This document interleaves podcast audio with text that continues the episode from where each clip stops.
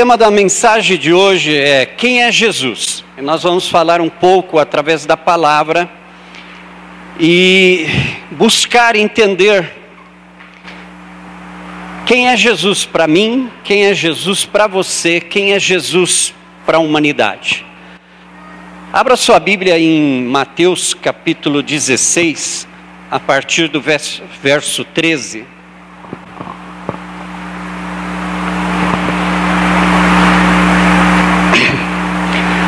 Mateus 16, a partir do verso 13.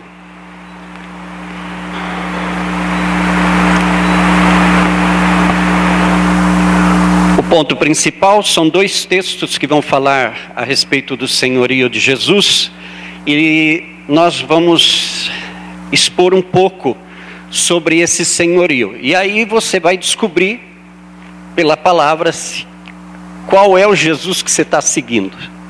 Bem? Muito bem, eu vou ler na nova versão internacional, ali está em uma outra versão, quem quiser acompanhe, está assim. Chegando Jesus à região de Cesareia de Filipe, perguntou aos seus discípulos: Quem os outros dizem que o filho do homem é? Eles responderam: Alguns dizem que é João Batista, outros Elias e ainda outros Jeremias ou um dos profetas. E vocês? perguntou ele: Quem vocês dizem que eu sou? Simão Pedro respondeu: Tu és o Cristo, o Filho do Deus vivo. Respondeu Jesus: Feliz é você, Simão, filho de Jonas, porque isso não lhe foi revelado por carne ou sangue, mas por meu Pai que está nos céus. E eu lhe digo que você é Pedro, e sobre esta pedra edificarei a minha igreja, e as portas do Hades não poderão vencê-la. Eu lhe darei as chaves do reino dos céus. O que você ligar na terra terá sido ligado nos céus, e o que você desligar na terra será terá sido desligado nos céus. É, amém. Nós lemos. Agora, o que nós entendemos é, é agora que vamos ver se a gente diz amém ou não. Na maior parte do tempo, nós ouvimos falar muito sobre Jesus.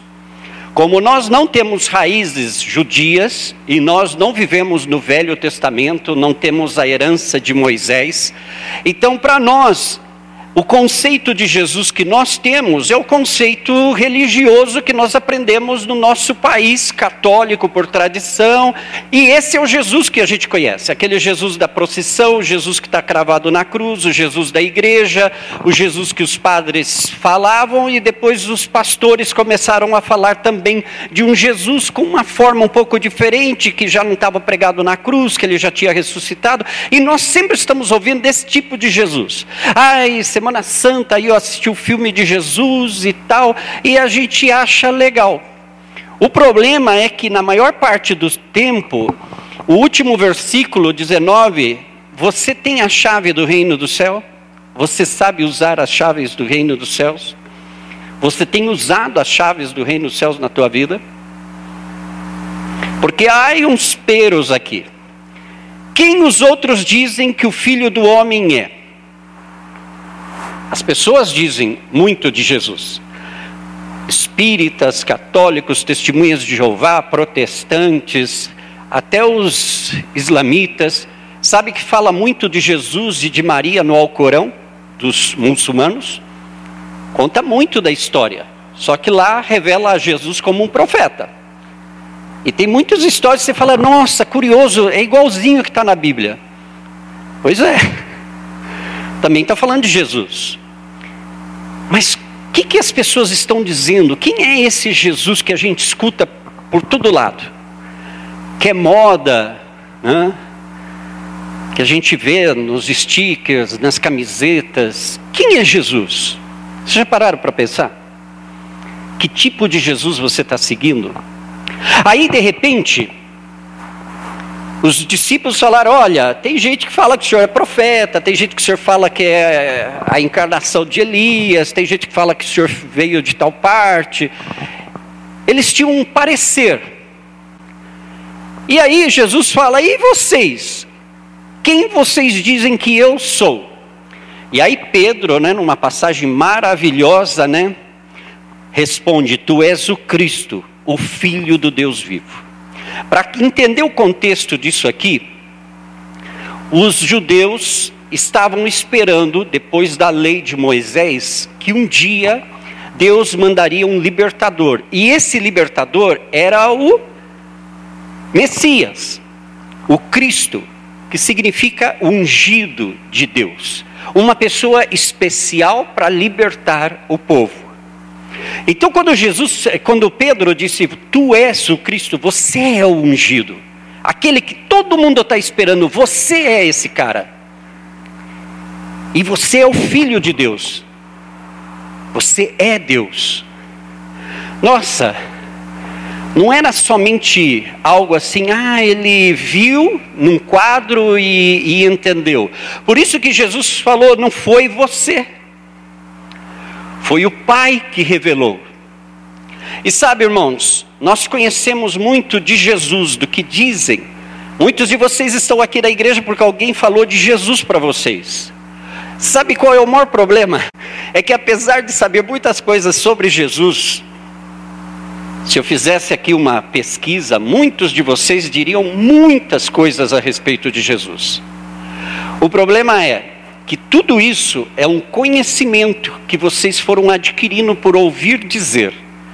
Mas o Pai é quem revela o Espírito. E nessa manhã a pergunta é: o Pai revelou a Jesus para você? Você conhece esse Cristo que Pedro falou: Tu és o Cristo, o Filho de Deus vivo? Você, quando ora a Jesus, você realmente entende de que Ele é o amo absoluto? De todas as coisas, que não é um meramente aquele, ah, né? Na Bolívia o pessoal fala el flaco, o magrinho lá da cruz. Olha, Cristo não tem nada a ver com o magrinho lá da cruz dos religiosos. O cara lá de cima, Cristo não tem nada a ver com o cara lá de cima. Cristo é superior a tudo isso científicos, gente esotérica diz que existe uma mente superior. Cristo é superior a esta mente superior. Se você acredita em extraterrestre, Cristo é superior aos extraterrestres.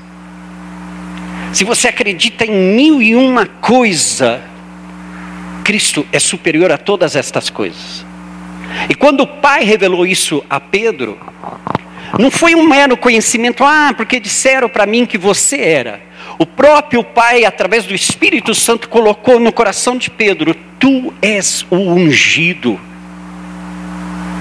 E é por isso que eles se sentiam impactados. Hoje a gente fala assim: aceita Jesus, Jesus te ama, as pessoas olham e tipo assim, ah, Maria me ama, o José ali da esquina me ama, minha namorada me ama, meu pai me ama, minha mãe me ama. Jesus te ama. Eles comparam com a mesma coisa.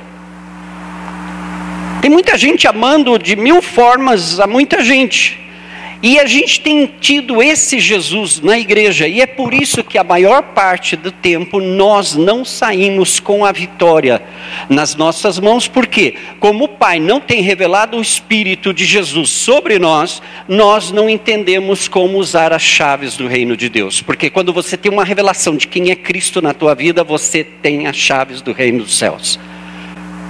Aí aquilo que você ligar aqui vai estar ligado lá, que você desligar aqui vai estar desligado lá, é autoridade. Às vezes a gente fala, não, eu tenho em nome de Jesus, mas basta cair o primeiro endemoniado e vamos ver se você tem autoridade em nome de Jesus ou você é um dos primeiros a sair correndo daquela manifestação. Basta vir uma prova na tua vida e vamos ver se você realmente tem as chaves do reino dos céus ou você é o primeiro a reclamar: Deus, por que, que o Senhor me deixou? Aonde estás tu? Porque não entendemos de que Ele é o Cristo. Sabe, há um, quem gosta de Netflix, há uma série que chama Reino. E na primeira temporada, no último capítulo, conta a história de de reis, e um rei, ele tinha dois filhos, um legítimo e outro bastardo. Os dois se davam muito bem, apesar das intrigas do, da família. E quem era o herdeiro? Era o legítimo, todo mundo sabia. O outro irmão sabia que ele era o legítimo. Assim nós sabemos quem é Jesus. Só que nesse capítulo o rei morre. E aí é uma cena muito interessante, se você quiser assistir. O rei morre no aposento, o filho legítimo sai, e o filho ilegítimo está vindo, porque soube que o pai estava morrendo. Até ali, eles viveram como irmãos toda a vida. Eu sei que ele é o herdeiro, mas é meu irmão, e eu falo de tu a tu com ele. No momento que o garoto sai, o, rei, o herdeiro legítimo sai do aposento do pai, e os funcionários do rei gritam: O rei está morto, longa vida ao rei, ao novo rei. O rei está morto, longa vida ao rei. E os dois irmãos estão vindo, um frente ao outro. Até ali, eles, o irmão bastardo sabia que ele era o sucessor. Mas no meio do corredor, quando ele escuta que o rei está morto, longa vida ao rei, o bastardo se inclina ante o seu irmão, porque a partir daquele momento ele entendeu que o irmão já não era o irmão, o irmão era o seu rei. Nós precisamos entender que Jesus é o Rei. Não é um mero discurso religioso, não é uma mera coisa. Jesus é o Rei. O irmão sabe quem é o sucessor, mas só após a morte do rei é que se inclina diante do novo rei. Revelação é o conhecimento súbito, uma manifestação. Nós precisamos da revelação de Jesus Cristo nas nossas vidas, para que nós possamos ser úteis no reino dos céus, para que nós possamos ter essas chaves e começar a tomar o controle das situações que estão ao nosso redor e trazer a autoridade de Jesus para exercer a sua função nesta terra, que é o nosso chamado de trazer o reino dos céus ao reino da terra. Essa é a nossa função. Você está na igreja não é para assistir um culto. Você está aqui para trazer tudo aquilo que está nos céus, a presença de Deus, o amor de Deus, a, todo o poder de Deus, as riquezas de Deus, que é o que a gente mais gosta de ouvir, aqui para a terra a vida abundante dos céus aqui para a terra. Mas para que isso suceda na minha vida, eu preciso ter uma revelação. Não está no, nos quadros, mas em 1 João 3,8 diz assim: Aquele que pratica o pecado é do diabo, porque o diabo vem pecando desde o princípio. Para isso o Filho de Deus se manifestou, para destruir as obras do diabo. Eu te pergunto, você é crente? Você é cristão, você aceitou Jesus, você se batizou. Legal. Você é consciente de que o Cristo que você aceitou, ele veio para destruir as obras do diabo? É consciente disso porque não parece às vezes, não é? Você está lá em casa lutando, ai meu Deus, tem misericórdia de mim, ai, porque eu sou um mísero pecador. Mas Cristo veio para destruir as obras do diabo. O que é que você está fazendo ainda no, no outro lugar? Se ele veio para destruir as obras do diabo, ele tem poder de destruir todo o poder do pecado que existe na tua vida. Se ele veio destruir as obras do diabo, ele tem todo o poder de te transformar numa pessoa absolutamente diferente. Mas nós estamos tão habituados a falar Jesus, Jesus, enche os nossos lábios de Jesus, Jesus, Jesus, e mas Jesus não é um slogan, não é um sticker, não é uma camiseta. Jesus é acima disso. Ele está muito acima desse conceito que nós temos. Agora eu gostaria que você fosse para outra revelação que é Atos, capítulo 2. Essa é uma revelação terrível. Eu confesso que ainda não vi Já ouvi dizer, mas não vi. Algo semelhante ao que aconteceu em Atos capítulo 2, a partir do verso 29.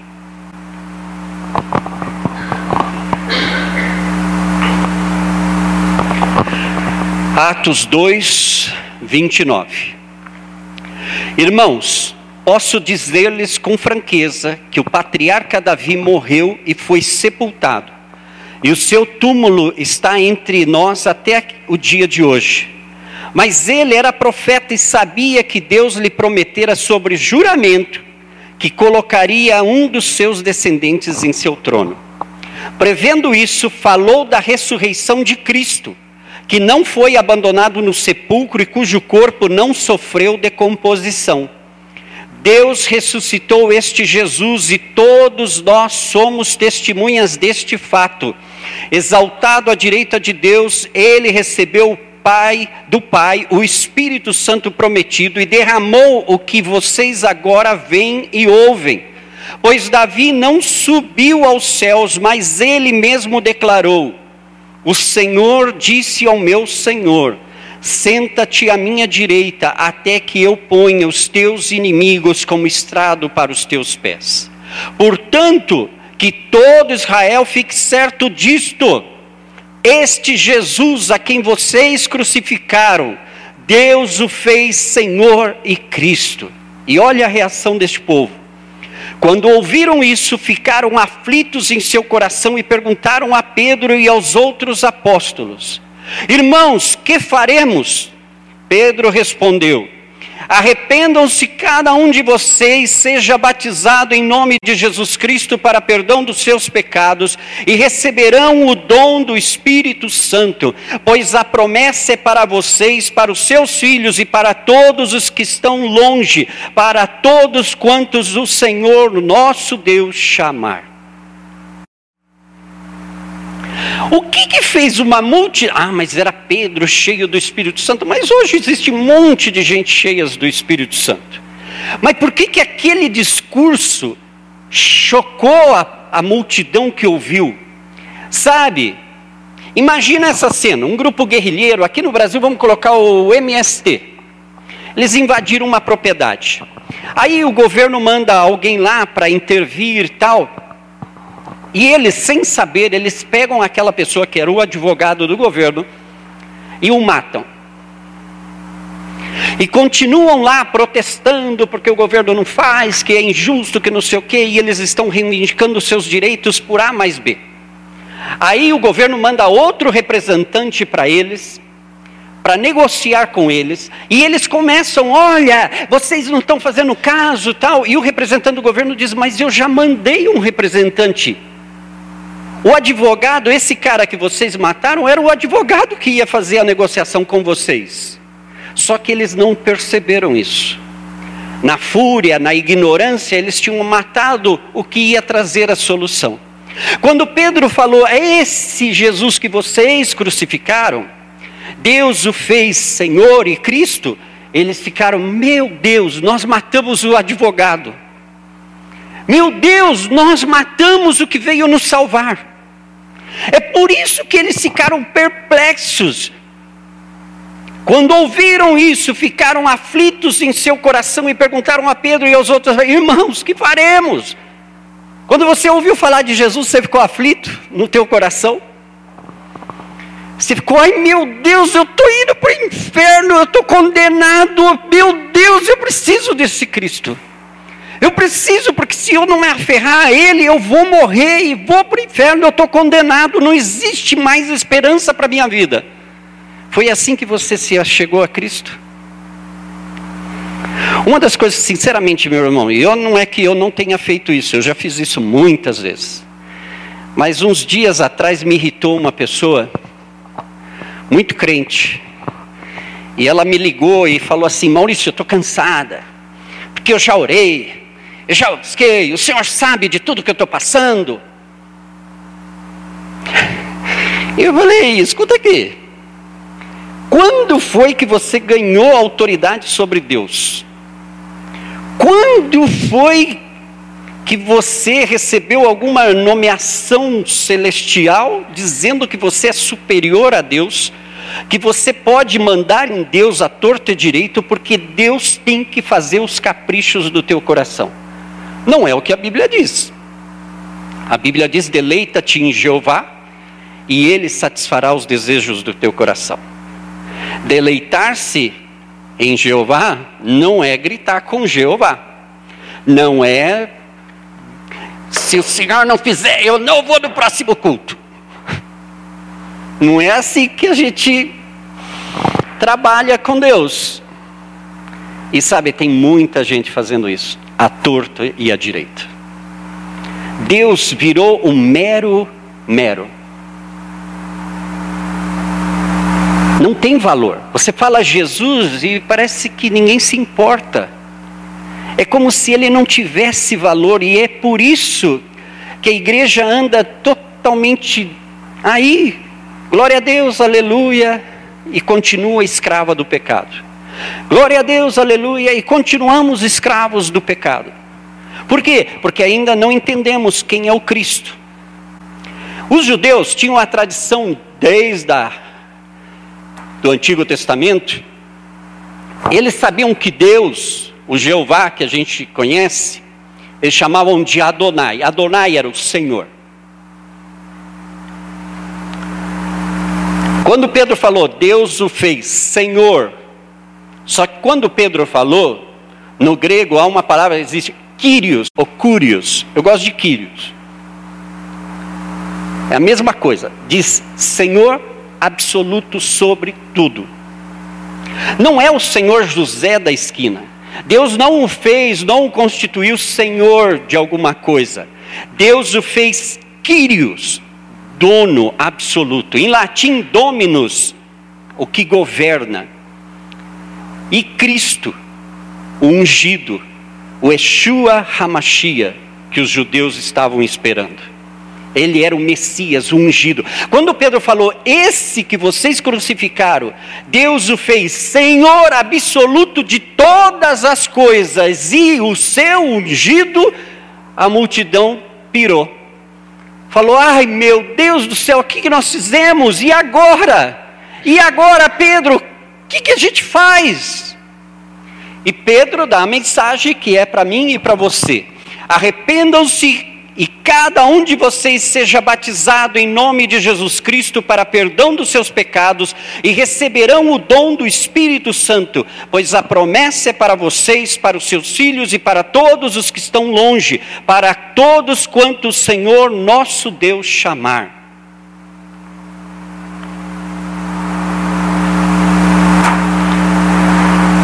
Você foi chamado? O Cristo que você veio buscar aqui nessa manhã, neste culto, é esse mesmo Cristo do que estamos falando aqui? É esse Cristo e Senhor da tua vida? Ele governa a tua vida? Vamos lá!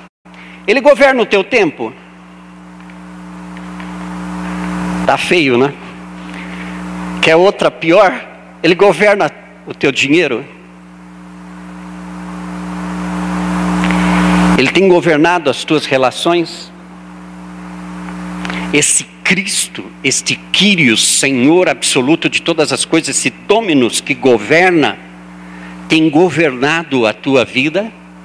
Ou é aquela história, Jesus, muito obrigado, mas eu vou fazer do meu jeito. E me abençoa, Senhor, agora, em nome de Jesus, Pai. Tem, gente, a gente faz isso tantas vezes que a gente precisa, às vezes, receber um, um dardo aí, um choque elétrico para despertar e falar: Deus, tem misericórdia.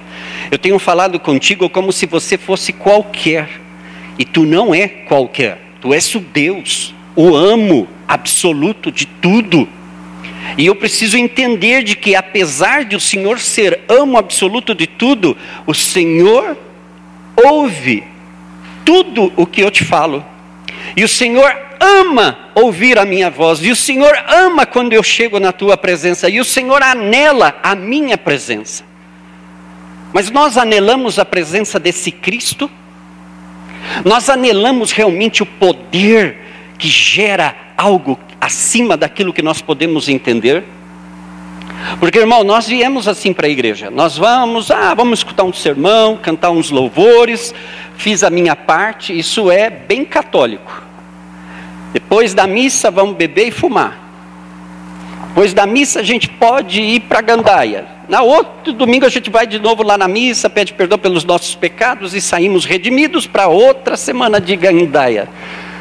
Não funciona assim com esse Cristo e Senhor não funciona assim, porque quando esse Cristo e Senhor começa a governar a minha vida e a tua vida, pode ser que a hora que você estiver saindo daquela porta, ele fale: Hoje eu não quero que comas, hoje eu quero que você saia na rua, hoje eu quero que você vá para as prisões, hoje eu quero que você visite os hospitais, hoje eu quero que você fale de mim para alguém. E aí, de repente, ah, não, Senhor, mas justo hoje, hoje é feriado, é domingo. Ah, Senhor, deixa para a próxima semana. O Senhor sabe que eu estou cansado, que eu estou ocupado, que eu estou isso. Tô... Mas ele não, com amo, não existe essa de dar justificativa. O escravo nunca podia se justificar. Ele não era um funcionário, ele era escravo. Cristo é nosso dono e Senhor. Ele pode definir para onde você vai, o que, que, você vai fazer e qual será o teu futuro. Você pode espernear, você pode orar em contra, mas Ele continua sendo o Senhor. Eu tenho anos de experiência de orar em contra a vontade de Deus. Quando Deus me chamou para missões, eu orei um ano dizendo Bíblia, assim, bem advogado me formei nas letras e na justiça. Deus, o teu servo, me disse, o meu pastor, aí eu obedeci o pastor ao pé da letra, né? O teu servo disse que eu não posso me mexer daqui. E Deus foi lá e mudou o coração do servo. Deus, os meus pais, Deus foi lá e quebrou todas as paredes. Deus, Deus foi lá e um ano depois não havia mais justificativa. E quando eu decidi ir, uma irmã com toda das letras falou: Maurício, Deus mandou anjo, Deus falou contigo, Deus usou profetas, Deus mudou o coração do pastor, Deus falou durante um ano. Se você não tivesse se decidido em ir, a única coisa que Deus ainda não fez é dar um pontapé no teu traseiro. Porque o resto já fez, querido baixou anjo do céu, já ouviu profeta, já ouviu palavra, aonde você foi, tudo dizia a mesma coisa, vai. E você está aí, Senhor, não, é que eu não posso, é que minha mãe, que minha tia, que minha avó, que o meu sapato, que o meu trabalho, que isso, que aquilo, que eu sou jovem, que é isso. Ele continuou sendo o Senhor. Eu orei um ano contra e ele não mudou de ideia. Por quê? Porque ele continuou sendo o Senhor. Ele ainda é o Senhor. Eu e você podemos desobedecê-lo, mas ele continuará sendo o Senhor absoluto de todas as coisas. Ele é dominus, ele é o que domina. Esse é Cristo. Por isso, depois dessa palavra, você não vá a Cristo de assim de meia, sabe?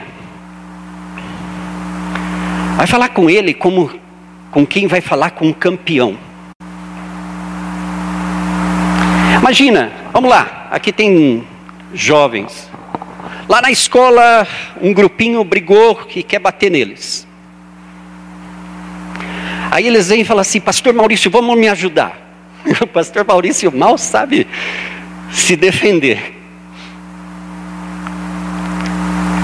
Aí aparece um lutador de MMA.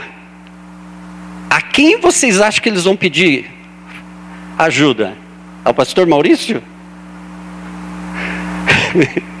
Duvido. Eles vão correr atrás de algum que sabe brigar. Por quê? Com dois tapas já resolve. Quando você for atrás de Jesus, saiba que Jesus é superior a isso. Quando o demônio estiver te atazanando a vida, corra a Jesus e sabe que Jesus é superior a isso. Quando as provas estiverem aí te azotando e você sente que está quase naufragando nos teus problemas, você olhe para Jesus porque Ele é superior a isso. Jesus é acima de todas as coisas. Quando você olha para Jesus, quando você busca a Jesus, Ele tem a resposta para a tua vida. Ele sabe. Ah, todo mundo diz é impossível, mas Ele é o Deus dos impossíveis. Todo mundo diz não pode, mas Ele pode mudar todas as circunstâncias. Isso é Deus. Sigamos. Vamos lá para 1 de Coríntios, capítulo 2. Verso 8.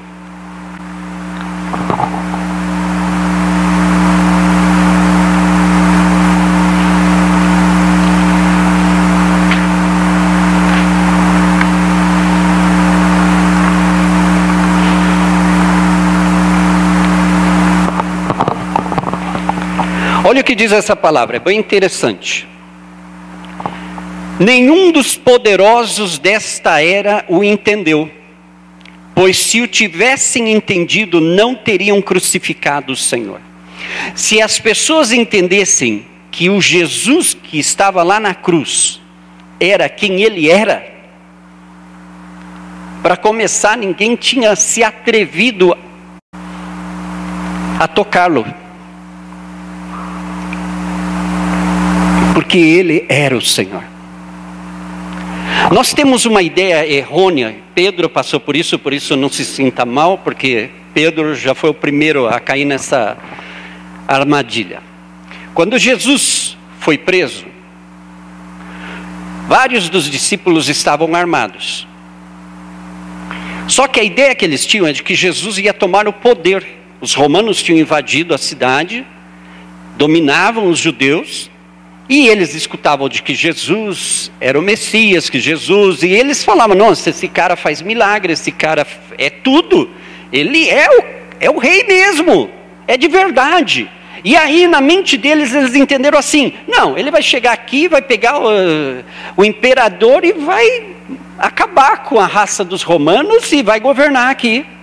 Era a ideia que eles tinham, e é a nossa ideia também de que Deus faz as coisas do nosso jeito. Só que ele foi e se entregou para morrer, porque se ele não tivesse morrido, ele não teria nos resgatado do poder da morte, do domínio de Satanás, do domínio do pecado. Ele precisava morrer, mesmo sendo o Cristo, porque era o que se dizia dele. Era para isso que ele veio. Então, quando vieram os soldados, nos evangelhos diz assim: uma passagem diz que todos caíram por terra. Foi lá Benihim, soprou e todos foram para o chão. Já é um negócio assim meio esquisito, né? Imagina, todos os soldados e blum, desmaiam na frente do prisioneiro. Outra versão pega e aí vê Pedro. Pedro foi lá e tipo assim, agora nós vamos, agora nós ganhamos, agora é agora a hora de matar todo mundo. E foi lá e cortou a orelha do soldado. E Cristo não gostou da história, foi lá e devolveu a orelha para o soldado. O nosso conceito, quando Deus está lutando por nós, é muito da espada. É. Eu, vai lá, Senhor, agora nós vamos derrubar. E às vezes Cristo fala assim: olha, se sujeite, se humilhe. E não é o que nós queremos ouvir de Deus. Nós queremos que Deus seja o campeão e que nos dê as vitórias. Nós estamos tão acostumados, esse é o teu ano, é a tua vitória. E aí a gente coloca na cabeça que vitória é ganhar tudo. É ganhar na loteria, é ganhar em todos os assuntos, é ser o mais inteligente do universo, é ganhar, ganhar, ganhar, ganhar, ganhar e humilhar tudo que vier atrás. No reino de Deus, ganhar significa renunciar. Se você quer ganhar vida, você tem que perder. Você quer ser próspero, você tem que dar. No reino de Deus é meio o contrário. Não é a nossa matemática. E é por isso que nós nos empipinamos todas as vezes, por quê? Porque a gente quer fazer as coisas de Deus do nosso jeito. E como nós queremos fazer do nosso jeito, nós estamos idênticos como estes. Nós não estamos entendendo. Nenhum dos poderosos desta era entendeu. Nós precisamos entender para que, que nós estamos aqui, por que, que você foi batizado nas águas, por que, que Deus te encheu com o Espírito Santo. Você não está aqui para ser um mero ouvinte de palavras, de oratória. Você está aqui porque você foi comprado e redimido pelo sangue de Jesus e a tua vida pode ser totalmente nova mudada, a tua história pode mudar, a história da tua casa pode mudar, a história deste lugar pode mudar, a história de uma nação pode mudar se nós nos posicionarmos naquele que é o Cristo, o Filho do Deus vivo. Não nesse Jesus que é glória a Deus, aleluia, tal, mas que não tem poder. A gente, ai meu Deus, é poderoso, a gente canta tantas coisas que Deus é poderoso, aí a gente sai na rua, o primeiro carro que te fecha, Deus já não é tão poderoso assim, e você quer já sentar a mão no, no sujeito. Você chega lá em casa e tem uma má notícia, Deus já não é tão poderoso assim. Você vem sofrendo durante anos e não é por falta de oração, de jejum, de assistir culto, de palavra profética, mas continua sofrendo a mesma coisa. Aí tem hora que parece, Deus, parece que o Senhor não existe. Parece que o Senhor não está aqui comigo. Parece que não tem nada a ver, porque olha, quantos anos eu estou nessa ladainha e não muda nada. E não é por falta, eu estou orando, eu estou buscando, eu vou na igreja, eu participo de tudo, eu sou fiel, eu, eu faço, eu faço. Aí está Pedro com a espada. Nós vamos ganhar essa batalha com a minha espada. E não é assim que se ganha batalhas no reino de Deus. No começo nós vimos que se você reconhecer a Cristo como o Senhor e o Cristo, o Yeshua Hamashia da tua vida, as chaves do reino dos céus estão nas tuas mãos. O que você ligar nesta terra será ligado nos céus, o que você desligar nesta terra será desligado no reino dos céus. É, é para isso que funciona Cristo. É para isso que ele veio. Você entende quem é Jesus? Pelo que ouviu ou por revelação pessoal? Entendam que revelação é a história lá do, da, do filme, da série Reino. Eu sei que o meu irmão é o herdeiro, mas eu só me inclino ante ele como rei depois que o meu pai faleceu e ele assume a sua posição de rei. Cristo recebeu um nome que está acima de todos os nomes. É Senhor de senhores, Rei de reis.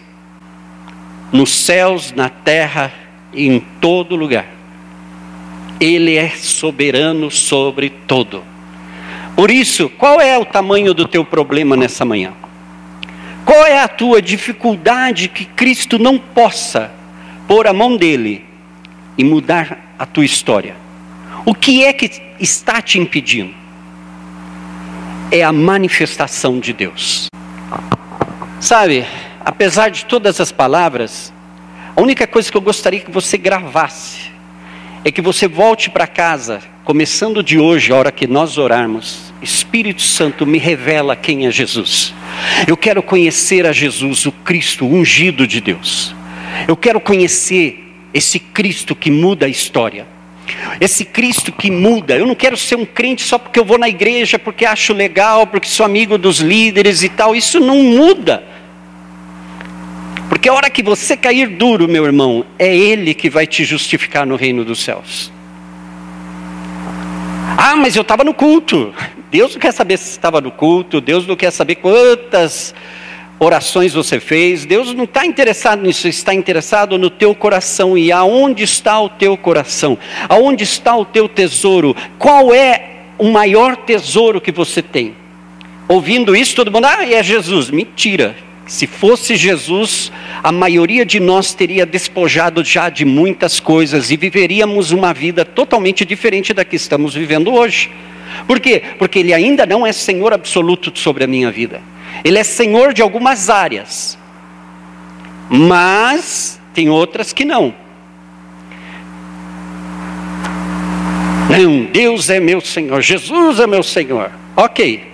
Aí você sai, alguém te chama com um tremendo problema e você tem que deixar tudo para socorrer aquela pessoa. Nem sempre você vai fazer, verdade? Se não for um parente muito próximo, se não for um amigo de amigo e amigo, você não vai. Quem de vocês hoje deixaria tudo, o almoço familiar do domingo, para socorrer um estranho aí na rua?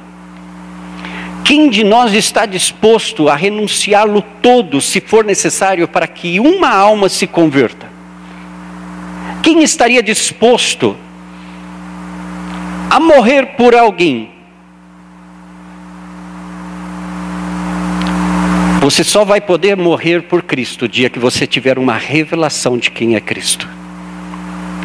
Enquanto nós soubermos de que Jesus, ah, é, uns dizem que tu és isso, um diz que o Senhor é o Deus dos milagres, um diz que o Senhor faz maravilha, um diz que é só fazer um voto e o Senhor responde, uns dizem, isso é a história que os outros contam, mas o Jesus que transforma a tua vida é o Jesus revelado pelo Pai através do Espírito Santo sobre a tua vida. E é por isso que você e eu temos que estar constantemente, Espírito Santo, revela-me a Cristo. Revela, eu preciso preciso conhecer mais de Cristo. Nós nos contentamos com coisas muito poucas, assim, nós contentamos com as coisas mais mínimas. No reino dos céus, para quem leu o Apocalipse, existem uns seres viventes que eles têm olhos por, todos, por todo o corpo. E cada vez que eles olham para Deus, imaginam uma pessoa que um ser que tem olhos por todo o corpo. Para onde ele se mexer, ele está olhando. E esses seres viventes olham para Deus todas as vezes e ficam lá, santo, santo, santo. Você já imaginou uma pessoa ficando repetindo isso eternidade sem fim? Santo, santo, santo. Seria chato pra caramba. Se nós repetíssemos por não entender, mas sabe qual é o mistério disso? É que todas as vezes que essa multidão de olhos contempla o trono de Deus, algo novo de Deus é revelado a eles, e eles outra vez reconhecem: Santo, Santo, Santo. Olham de novo e: Santo, Santo, Santo. Há quantos anos você conhece a Jesus? Quanto de Jesus você tem revelado na tua vida? Ou será que você ainda está, ó, oh, 20 anos atrás eu era um bêbado, era isso, tal, e aí Jesus veio naquela noite, e ai, me tocou, eu senti um arrepio, aí eu fui para a igreja, me converti, glória a Deus, agora eu estou aqui na igreja, aleluia. Mas e Cristo? Do tempo que nós estamos aqui na aldeia da Serra, quanto de Jesus já foi revelado para você? Quanto você tem de Jesus na tua vida? Porque é isso que marca a diferença. Você quer ter, usar as chaves do reino dos céus, tem que ter uma revelação de Cristo. Ah, mas eu já sei quem é Cristo, eu já tenho a Bíblia, já li. Não, não estou falando dessa informação. Eu estou falando uma coisa que o Espírito de Deus se revela a você. Muitos já escutaram isso, eu conhecia Deus eu esperava quando eu fui para missões, conhecia Deus assim, o Deus que abre o mar, o Deus que faz assim essas coisas tremendas. Mas uma das experiências mais marcantes em 23 anos no campo missionário foi conhecer o Deus da Maria Mole. Parece estúpido. Eu sempre andei com meu filho é, falando: olha, no meu tempo era assim, no meu tempo era assim, no meu tempo, no meu tempo. Hoje dá até para mostrar os vídeos, né? Ó, oh, no meu tempo era assim. Vê, vê aí no YouTube, né? Na época não tinha isso. Então era, olha, no meu tempo a gente fazia isso, no meu tempo quando eu era criança a gente pulava, fazia tá, tá, tá.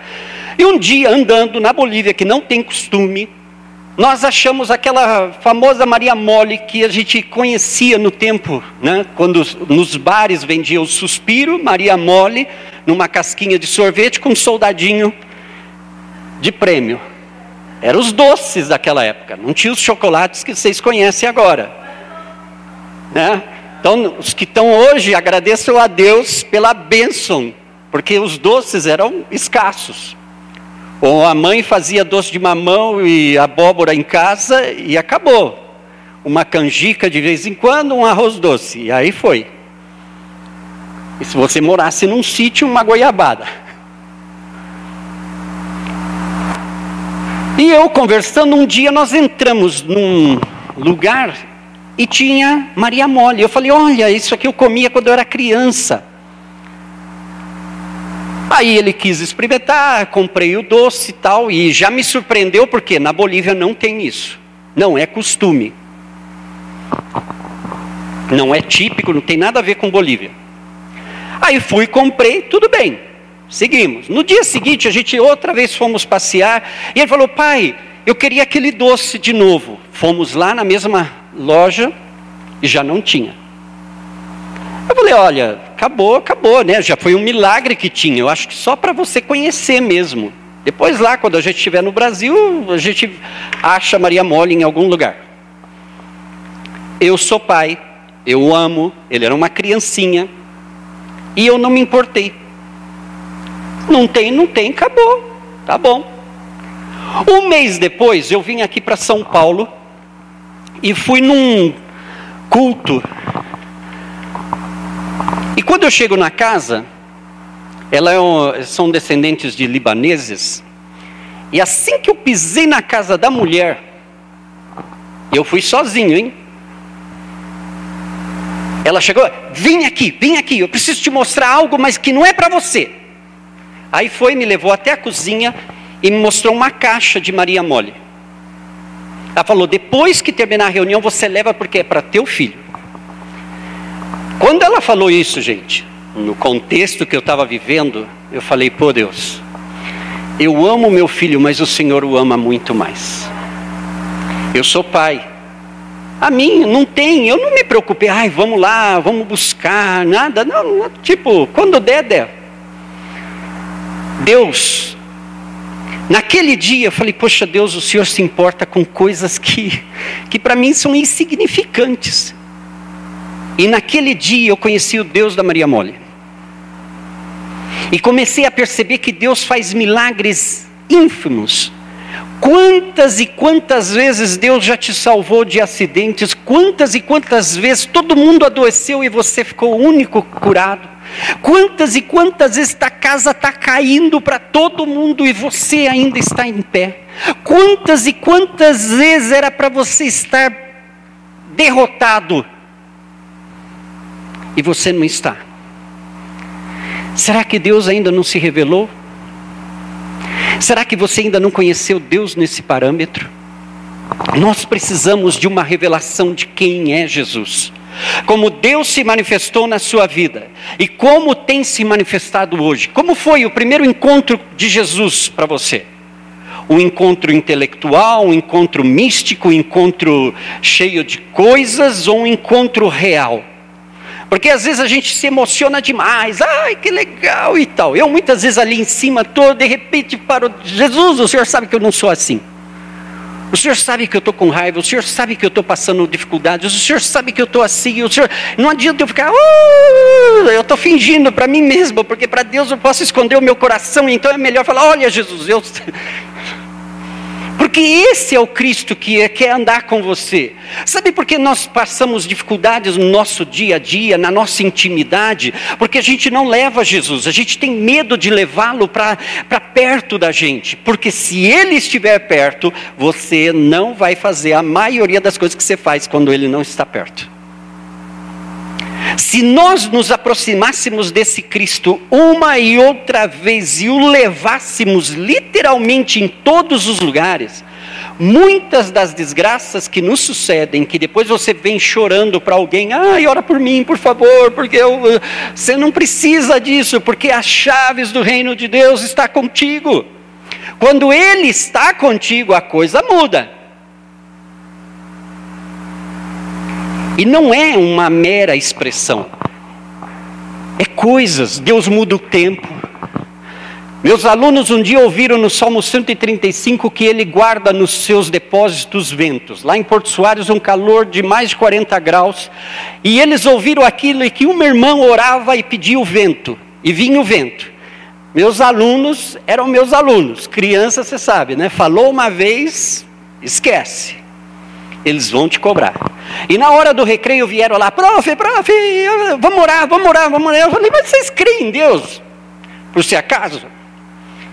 Não, vamos orar, não é o que dizem, não falaram da palavra tal, cadê sua Bíblia? 200 alunos no pátio do colégio, estendemos a Bíblia, apontamos o dedo no versículo e colocamos: Senhor, olha aqui, os, o Senhor tem vento nos teus depósitos e aqui está um calor dos infernos. Manda vento, Senhor, para nós. Manda vento. E eles, amém, em coro. 200 crianças falando, amém. Aí você imagina a devoção. Cinco minutos depois, nós começamos a sentir um cheiro de terra molhada.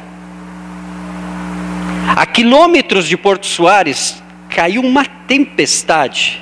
E aquela brisa veio e cobriu todo o colégio. E nós ficamos assim, nesse clima, uma semana.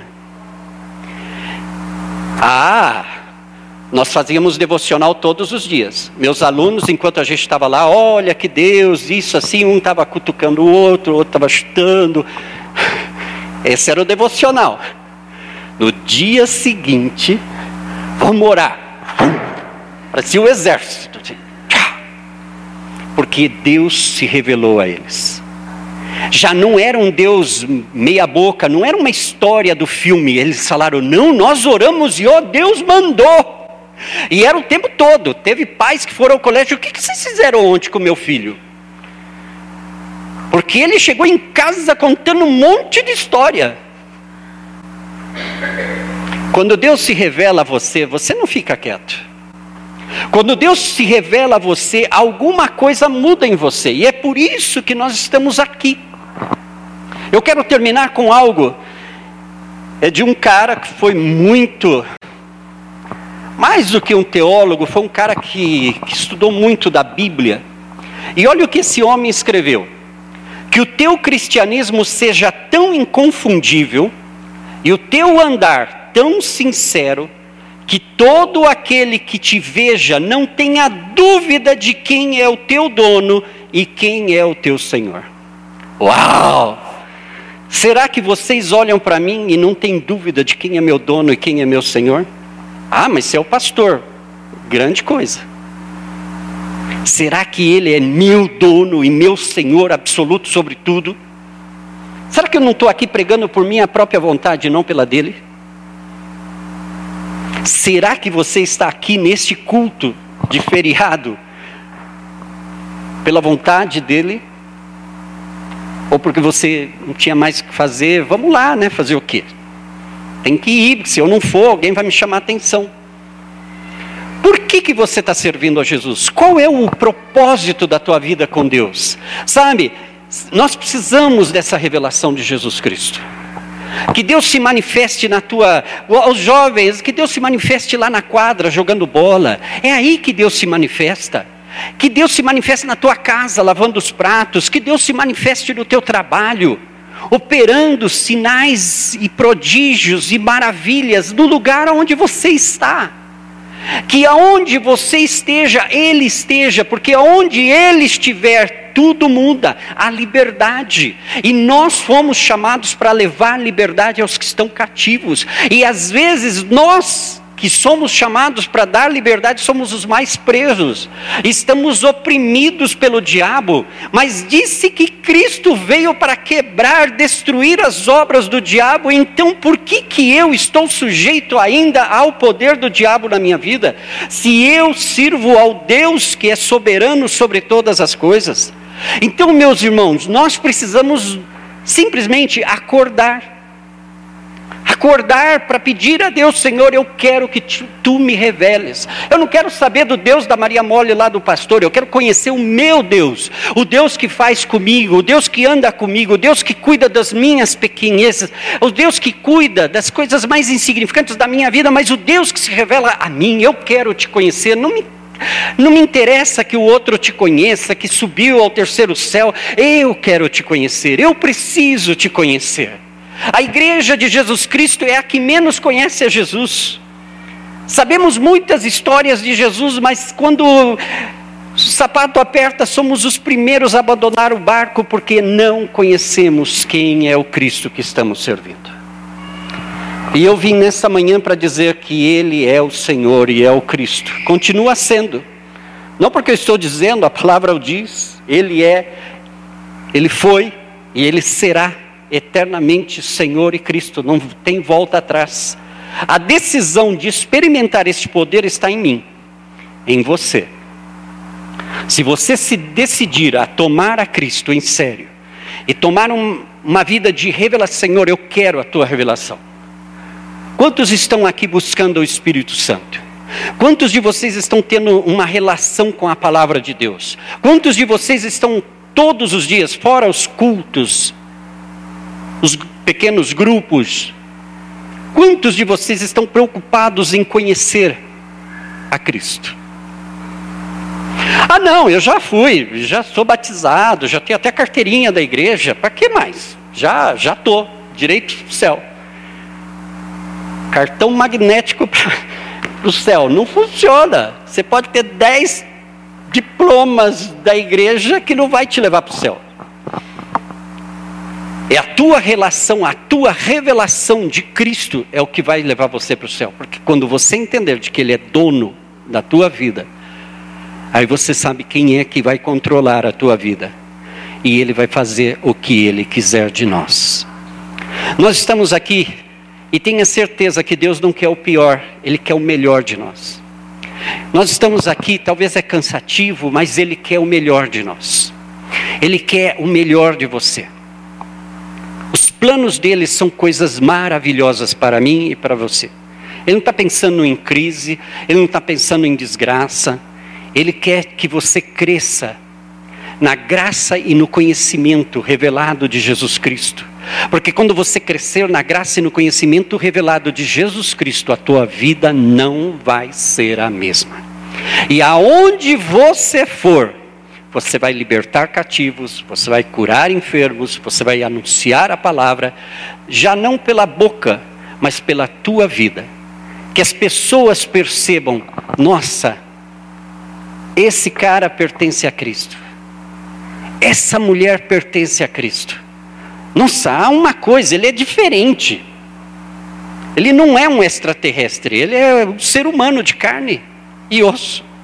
Só que ele tem algo que eu não tenho, ele é diferente. Que as pessoas percebam isso em nós. Não para que você, né, estufe o peito e fale, ah, tá vendo? É que eu sou o cara, eu sou o tipo, né? Eu, o cara mais sábio do mundo. Não! Que eles vejam de que qualquer um pode ter a esse Cristo. Se Deus me resgatou do pecado, se Deus te resgatou do pecado, e olha a vida, pensa bem na vida maravilhosa que a gente tem. Pensa em todos os teus pecados, coisas assim gloriosas que a gente quer postar no Facebook. É horrível, não é? E apesar de tudo, nós estamos aqui porque Ele nos ama. Estamos aqui porque Ele nos ama. E vai continuar amando, independente das nossas atitudes. Agora, o que muda na nossa vida é quanto eu tenho de conhecimento revelado de Cristo. E isso, queridos, não é uma palavra mágica, não é um culto que vai resolver o teu problema é uma relação, é um casamento daqui à eternidade. Cada dia você vai ter uma revelação de Jesus nova. Cada dia ele vai te dar uma experiência nova. Cada dia ele vai te fazer crescer em graça e em conhecimento. E quanto mais graça e mais conhecimento, você vai ter muito mais amor pelas pessoas. Não é certo que quando a gente conhece a Deus assim na, na maneira religiosa, a gente tem. Você vai para o inferno, pecador, miserável. Eu estou para o céu, eu sei para o inferno. Assim. Mas quando você conhece mais de Jesus, você já não condena o pecador. Você sente compaixão dele.